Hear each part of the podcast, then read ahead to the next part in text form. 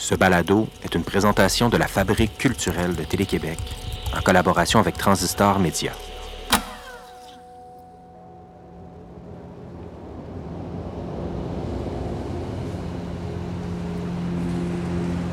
Je sors du pavillon d'hébergement Alfred Desrochers. L'hiver se faufile sous mon manteau. Je me dirige vers le métro Côte-des-Neiges. C'est ma troisième visite de la semaine.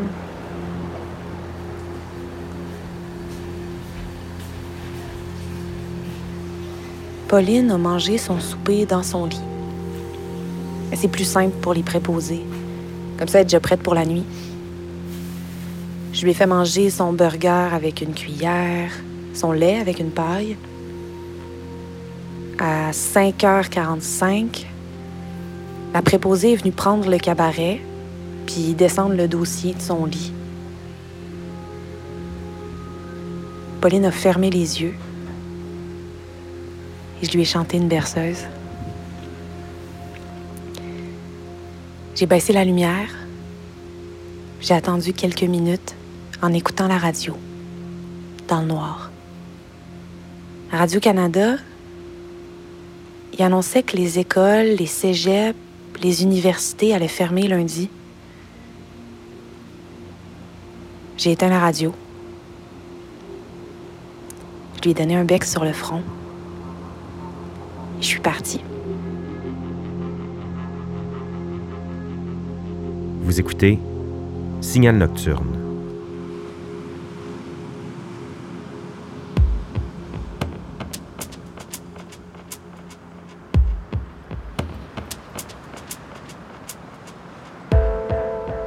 Pendant plusieurs années, j'ai vécu à quelques pas d'un hôpital.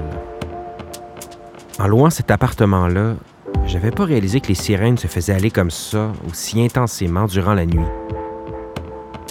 Un soir d'Halloween, je me souviens qu'une amie m'avait dit à la blague Si les sirènes te réveillent, j'espère au moins qu'il y a quelqu'un qui est en train de mourir. Comme s'il fallait que ça vaille la peine. La vie nocturne que ça crée dans un quartier, un hôpital, jaillit pas ça. Même que je m'y suis attaché. Les patients qui fument en jaquette, les préposés cernés qui parlent au sel, les paramédics en stand-by, les policières qui remplissent des rapports d'incidents. C'est peut-être mon père, urgentologue de nuit, qui m'a fait découvrir la poésie dans la faune des hôpitaux. Le temps qui s'arrête dans les gros ascenseurs, sous les néons d'une aile tranquille ou dans une cafétéria déserte. Je suis conscient que c'est pas tout le monde qui voit la beauté entre les quatre murs gris-vert d'un hôpital. Moi, les nuits que j'y ai passées avec un peu de morphine pour faire passer une pierre au rein ou avec un poupon endormi dans mes bras représentent des bons souvenirs. Pour quelqu'un comme l'autrice Camille Paris-Poirier, c'est autre chose. Cette comédienne originaire de Québec a passé une bonne partie de son adolescence dans un lit d'hôpital, à attendre son congé pour traverser le boulevard Laurier et aller rejoindre ses amis au Ardennes. Camille a parlé de son rapport à la maladie dans le recueil Dis qui est une de mes lectures marquantes de 2021. Elle écrivait Dis en parallèle au projet audio Quelqu'une d'immortel, une uchronie documentaire basée sur la maladie dégénérative de sa grand-mère Pauline.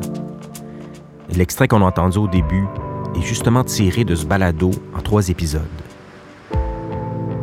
J'ai développé beaucoup d'affection et d'admiration pour Camille dans la dernière année, en travaillant avec elle sur quelqu'une d'immortel et en lisant ses textes. Cette nuit, elle s'installe avec nous dans le phare de Signal Nocturne.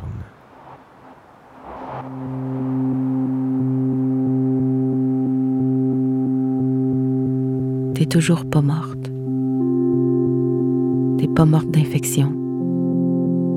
Pas morte de douleur. Pas morte d'épuisement. Pas morte de froid. La science te traverse d'est en ouest. La mort elle-même te visite sans te tuer. Tu es vraisemblablement immortel, en lambeaux, dispersés. Des bouts de toit aux quatre coins des centres hospitaliers de la province. Les ailes cassées. Déplumées. Mais vivantes. Dis merci.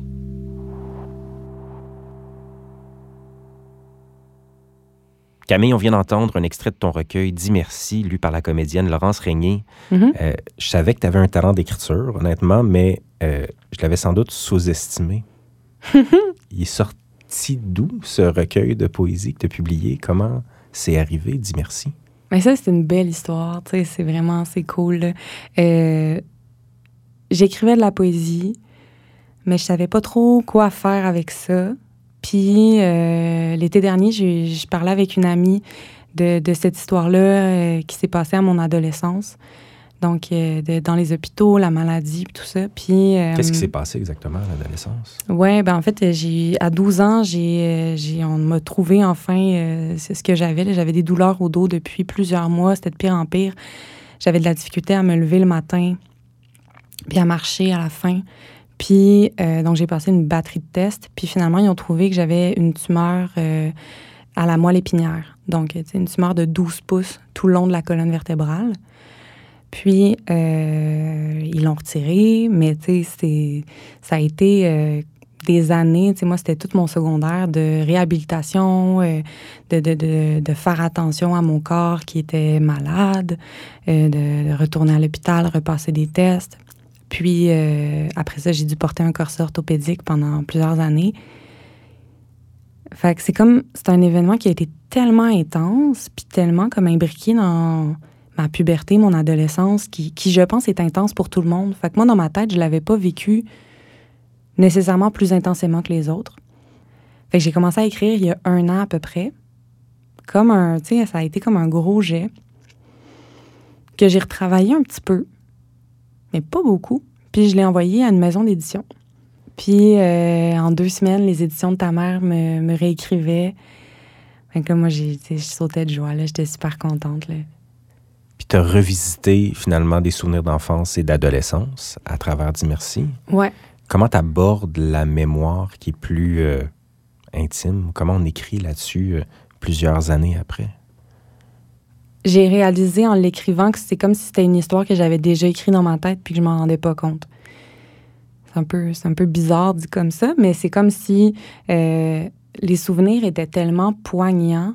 Souvent, j'ai, je trouve pas que j'ai particulièrement une bonne mémoire dans la vie, mais là, je veux dire, les odeurs, les couleurs des murs, le, visage du médecin, euh, la chronologie des événements, l'heure qui était quand est arrivé telle chose, tout ça je me disais, ah, OK, est-ce que c'est est -ce c'est ça un traumatisme, en fait?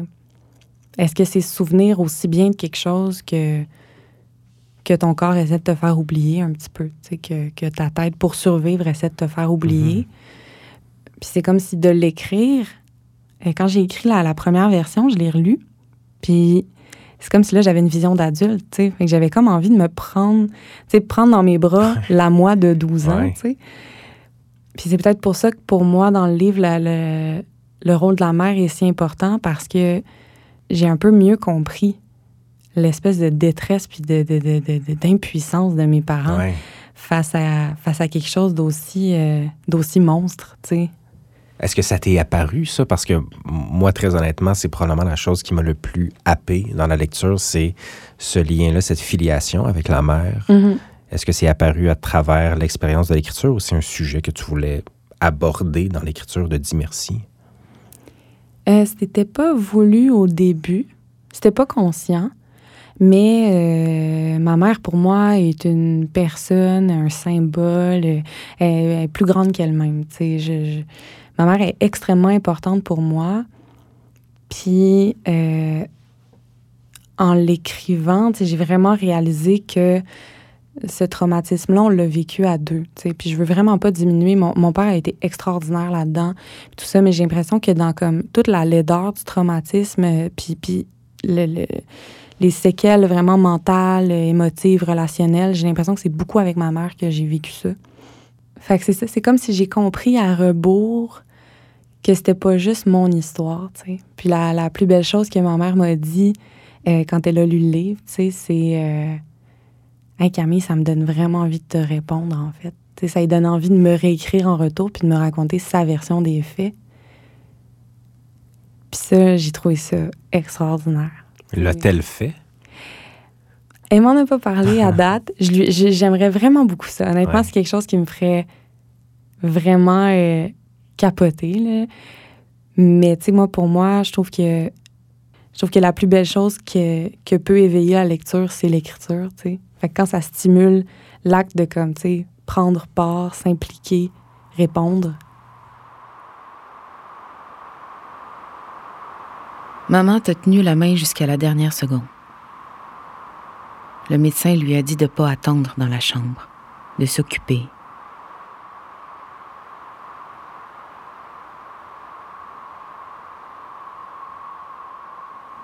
Elle se promène à Place Laurier et achète le premier iPod Nano blanc. Elle pense pas à toi. Le ventre couché sur la table d'opération, les vertèbres entre les mains d'un horloger. On lui a dit huit heures. Ça va prendre huit heures. Sortir le lapin, te démagnétiser pour mieux remettre ta colonne en ordre alphabétique.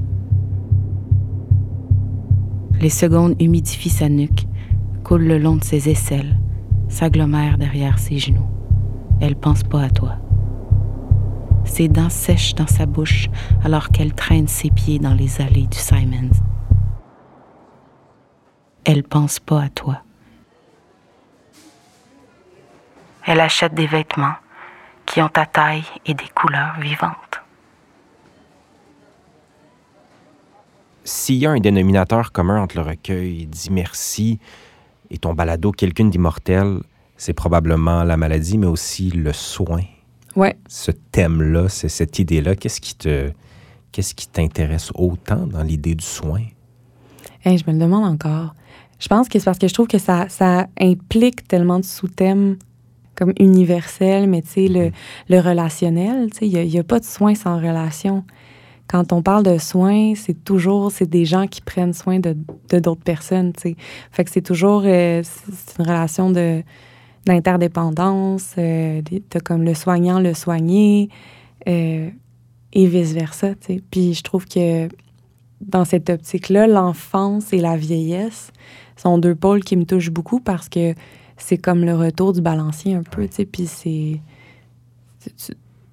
Je pense que dans une vie saine, on va prendre soin de toi, tu vas prendre soin, puis on va peut-être reprendre soin de toi un jour, mm-hmm. puis c'est comme... Je pense que ça, ça fait partie d'une boucle importante, puis d'une prise de conscience de comme être super important pour les autres, mais avoir l'humilité aussi que quelqu'un d'autre soit plus important à un autre moment, tu sais. Il y a ces deux étapes-là, il y a l'enfance et la vieillesse que tu nommes. Ouais. Quelqu'une d'immortel se penche beaucoup sur cette dualité-là, ou c'est peut-être pas dualité, mais c'est ces deux états, ces deux étapes de la vie. À quel moment as-tu commencé à enregistrer euh, ta grand-mère, Pauline? Euh, en 2016.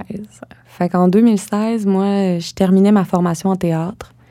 J'arrivais à Montréal, dans une ville que je connaissais peu, puis j'emménageais en appartement.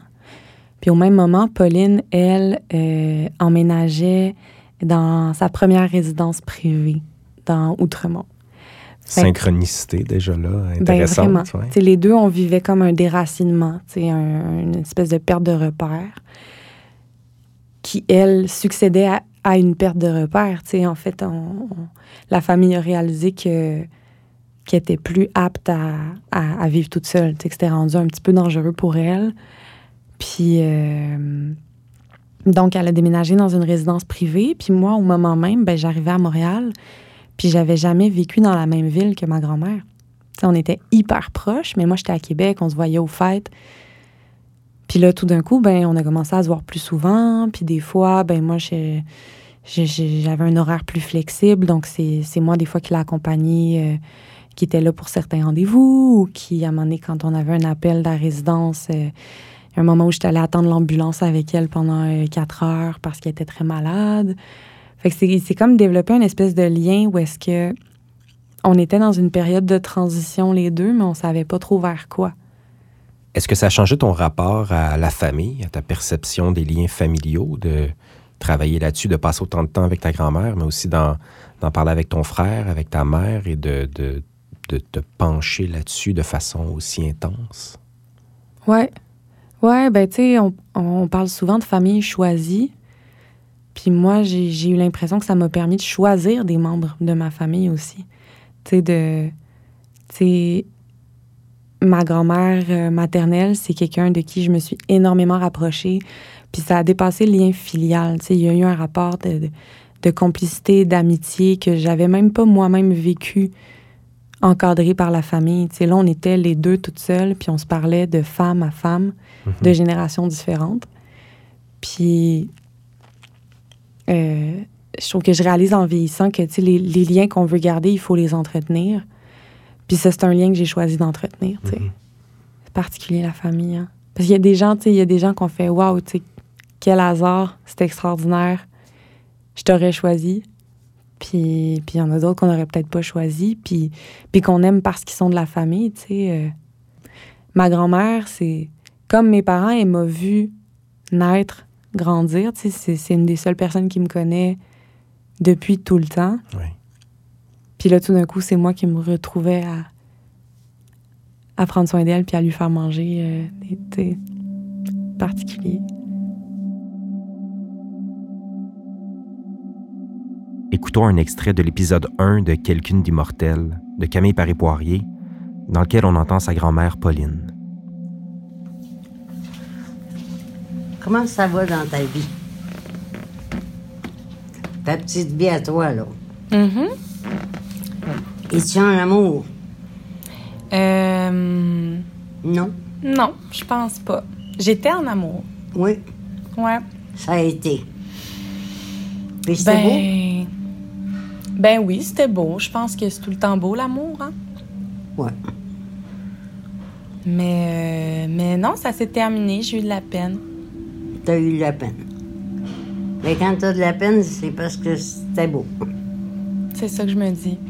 Parce que s'il n'y avait rien de beau là-dedans, là, ben, tout se bien de ne pas chercher l'amour. T'as raison. Mais est-ce que tu vas recommencer à chercher? L'amour? Ouais. Peut-être pas tout de suite. pas tout de suite. Je vais peut-être attendre de me guérir un peu avant. Moi. Wendy. Puis une un petit bout de temps sans amour. Peut-être tu vas trouver ça plate. C'est sûr que oui. Que tu attends. Attends de voir quel effet que ça va te faire.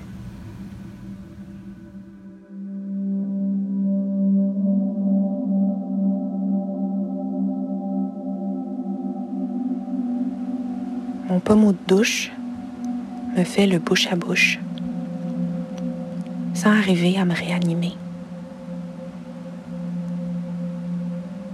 Les gens m'embrassent sur la bouche. Je me pince. Rien ne me fait jamais rien.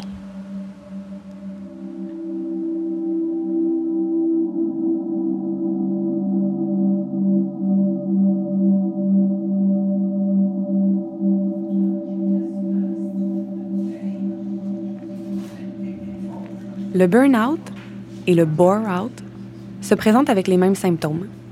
Anxiété, démotivation, baisse de confiance en soi, isolement, sentiment d'échec, fatigue, insomnie. Mais si le burn-out est causé par une surcharge de travail, le bore-out, lui, est causé par l'ennui.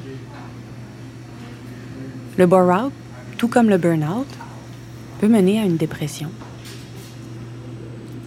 Avant, je pensais que la dépression, ça voulait dire se sentir triste.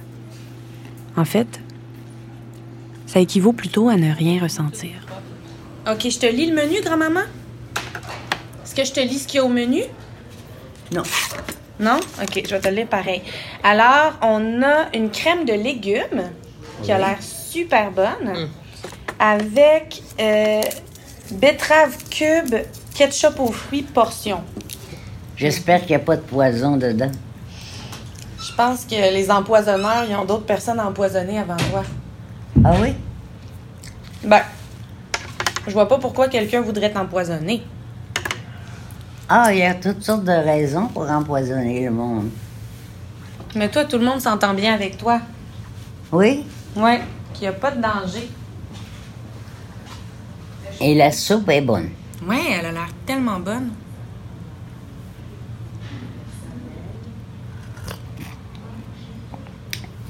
Mais il n'y a pas de danger à ce moment-là de vous faire empoisonner. Quand la soupe est bonne, là, moi, ça me ferait pas peur à ta place.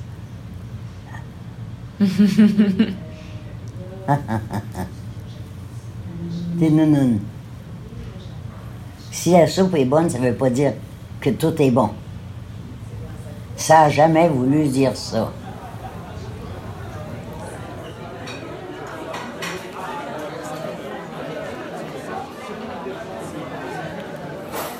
Ce message s'adresse aux serveurs et aux serveuses. Cuisse de canard. Si un client vous demande de changer la garniture de la cuisse de canard pour un haricot, salade, beurre, vapeur, tomate en salade en saison, laisseront les pommes de terre mais pas avec les frites, purées de pommes de terre ou les pommes allumettes. Allergie. Nous avons eu un petit pépin avec José Lito Michaud ce midi. Ses intolérances au lactose et au gluten n'ont pas été signalées en cuisine et s'est retrouvé à manger du beurre. Mon message est pour vous informer que ça fait trois fois qu'il se plaint d'un empoisonnement alimentaire. Donc, s'il vous plaît, soyez super vigilants le concernant.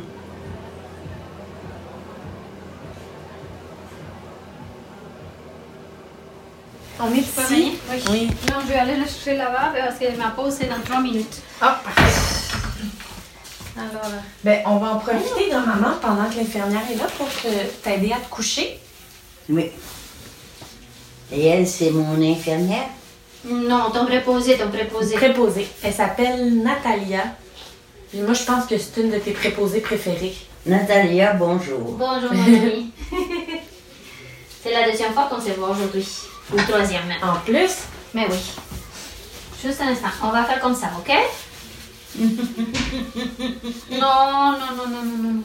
T'as ta petite fille ici, ok? Non, ma chère, ma chère.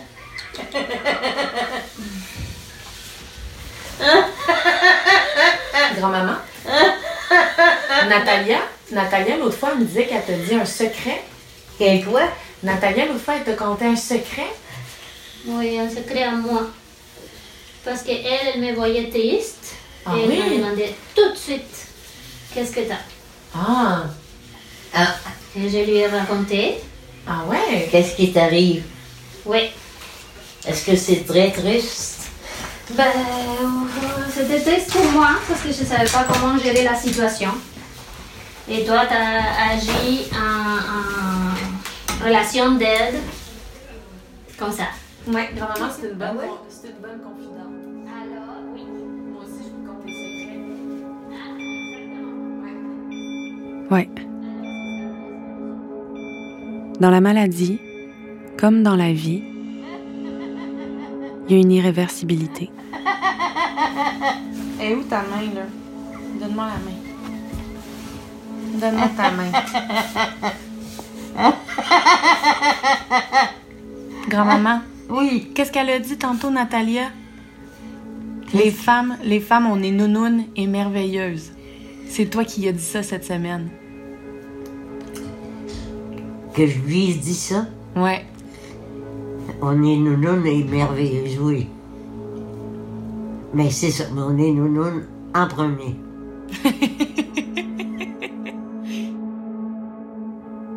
Pauline est nounonne, merveilleuse. Mais elle sera pas toujours là. Elle est déjà plus la grand-mère qui faisait la meilleure gelée de pommes et avec qui je faisais des casse-têtes.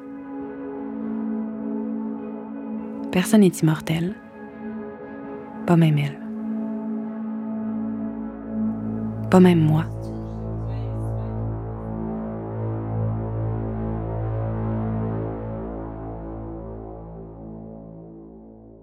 à travers les différentes étapes de recherche et de, de labo de ce projet-là, il y a une phase où tu t'es intéressé aux liens amoureux, à tes liens amoureux, à ceux de Pauline, à l'état de veuvage, à l'état de célibat. Euh, pourquoi tu as décidé de mettre ça de côté pour pas te pencher sur les questions amoureuses? Je pense que je trouvais ça un peu un acte manqué de faire un projet sur deux femmes qui parlent ensemble, puis de parler euh, des hommes. Mhm. C'est aussi niaiseux que ça. Ah, c'est pas niaiseux. Mais c'est aussi niaiseux puis pas niaiseux que ça. Ouais, c'est ça. Je, je, trouvais ça, je me disais, c'est tellement drôle que mon premier réflexe d'écriture, ce soit Mais parce que moi, les, relations amoureuses dans ma vie, ça prend beaucoup de place. Je, suis, une personne intense, puis je ressens des, de la romance, puis de l'intensité, puis de la passion, puis puis ma grand-mère aussi. Puis j'avais comme envie de, de parler un peu d'amour puis d'érotisme. Fait que c'était comme une... Tu sais, je me disais, l'érotisme, les aînés, on parle pas souvent de ça. OK, je vais aller là-dedans. Puis finalement, je réalisais que, tu sais, je prenais juste des archives d'elle où est-ce qu'elle me parlait de mon grand-père. Puis là, moi, je parlais de mes histoires amoureuses. Puis j'étais comme, je pense vraiment qu'il y a des choses plus riches que ça à dire. Puis c'est, je pense que c'est ça qui m'a fait plaisir aussi dans dans Dimercy, euh, mon, mon, livre, c'est que j'avais envoyé un an plus tôt à des éditeurs un recueil de poésie sur mes histoires amoureuses. Et c'était pas bon. je veux dire, je, je, je, peut-être un peu à un moment donné parlé de relations amoureuses, mais j'étais vraiment fière que ma première publication, ce soit sur un sujet qui est, ma foi, lourd, chargé et tout, mais qui, qui, qui est hors des relations hommes-femmes. Puis finalement, euh, j'avais envie de parler de, de mortalité, d'immortalité, de, du rapport aux soins, euh, du rapport à l'autofiction, du fait de je l'enregistre, mais après ça, j'en fais une histoire qui n'est pas un documentaire. Fait j'avais vraiment plus envie de me plonger dans ces mises en abîme-là que de de, raconter l'histoire de son mariage puis de ses enfants. J'avais aussi envie de montrer qu'elle était plus que ça. Ouais. En terminant, Camille, une question que je voulais te poser. Ce projet-là est parti d'enregistrements que instinctivement tu as voulu faire de ta grand-mère, mais tu poses la question, tu aurais pu la filmer, prendre des photos, la peindre, la dessiner. Pourquoi tu as choisi ce médium-là, celui de, du son et de l'audio, pour faire ce projet? Ben, euh, je, je, pense que l'enregistrement audio, tu sais, par exemple, avec un iPhone, euh, d'abord, c'est possible de l'oublier. Tu sais, comme même aussi en ce moment, on discute, puis je pense que je serais plus consciente d'être enregistrée mhm. s'il y avait une caméra. C'est vrai. Je trouve qu'il y a quelque chose avec la, la voix, je sais pas pourquoi, mais il y, a, il y a, moins quelque chose dans notre champ de vision qui, qui dérange, sais, où mhm. on se sent moins observé. Mhm. Puis je sais que, je sais pas, il y a peut-être quelque chose aussi, euh, je trouve qu'il y, a un rapport euh, euh, aux femmes et à l'image, tu sais, où est-ce que peut-être que je me sens plus facilement comme observée et pied, tu sais, avec une, caméra. Mais je me disais, tu sais, les fois où j'ai parti l'enregistreuse, puis, puis que je demandais à ma grand-mère de l'enregistrer, elle l'oubliait après 30 secondes, tu sais. Elle savait qu'elle était enregistrée, mais, mais mais plus tant que ça, tu sais. Mhm. ça, ça existait comme plus. Fait que je trouve que ça, ça permettait un rapport à, à l'intimité, à la quotidienneté. Puis, euh, je trouve que le, le leg familial, le leg entre femmes aussi, c'est beaucoup dans le relationnel, c'est dans la discussion, c'est dans la, la, transmission des savoirs, des expériences. Puis ça passe beaucoup par les mots. Puis dans ma famille aussi, on a un rapport à la musique, aux chansons. Ma grand-mère a chanté toute sa vie. Elle le dit elle-même dans sa cuisine avec ses enfants. Puis ses enfants ont appris ses chansons, puis ma mère a chanté les chansons. Donc, il y a vraiment un rapport au langage.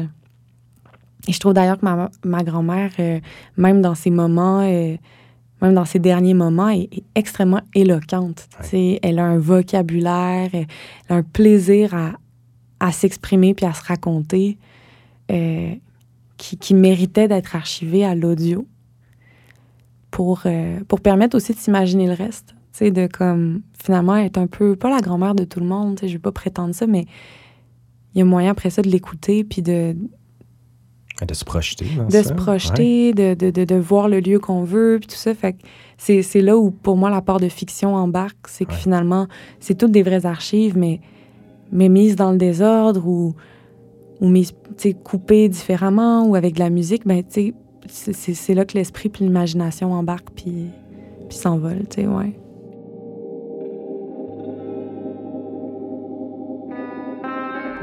Avant de vous dire au revoir, je tiens à remercier Camille Paré-Poirier qui a passé une nuit dans le phare avec nous. Merci aussi à Laurence Régnier qui a lu les deux extraits de Dis merci. J'espère que vous aurez la chance de lire ce recueil. C'est toute une expérience. Vous pouvez écouter l'intégralité de Quelqu'une d'immortel dans votre application de balado préférée. L'univers sonore et musical de ce projet-là est signé François Larivière. Je veux aussi saluer toute l'équipe de Signal Nocturne pour Télé-Québec, la coordonnatrice Nadine Deschamps, la technicienne de production Erika Coutu-Lamarche, la chef de contenu Ariane Graton-Jacob, l'édimestre Sophie Richard et la directrice de la Fabrique culturelle et des partenariats, Jeanne Dompierre. À Transistor Média, moi-même, Julien Morissette, à l'animation, à la réalisation et au montage, François Larivière au mixage, Tenaga Studio aux environnements musicaux, Sophie Gem à la recherche, Claire Thévenin, chargée de production, Louis-Philippe Roy aux communications et Stéphanie Lorrain à la production exécutive. Abonnez-vous dès maintenant à Signal Nocturne dans l'application de balado de votre choix ou écoutez-nous sur lafabriqueculturelle.tv. On vous propose un nouvel épisode chaque vendredi soir. Je m'appelle Julien Morissette. Bonne nuit.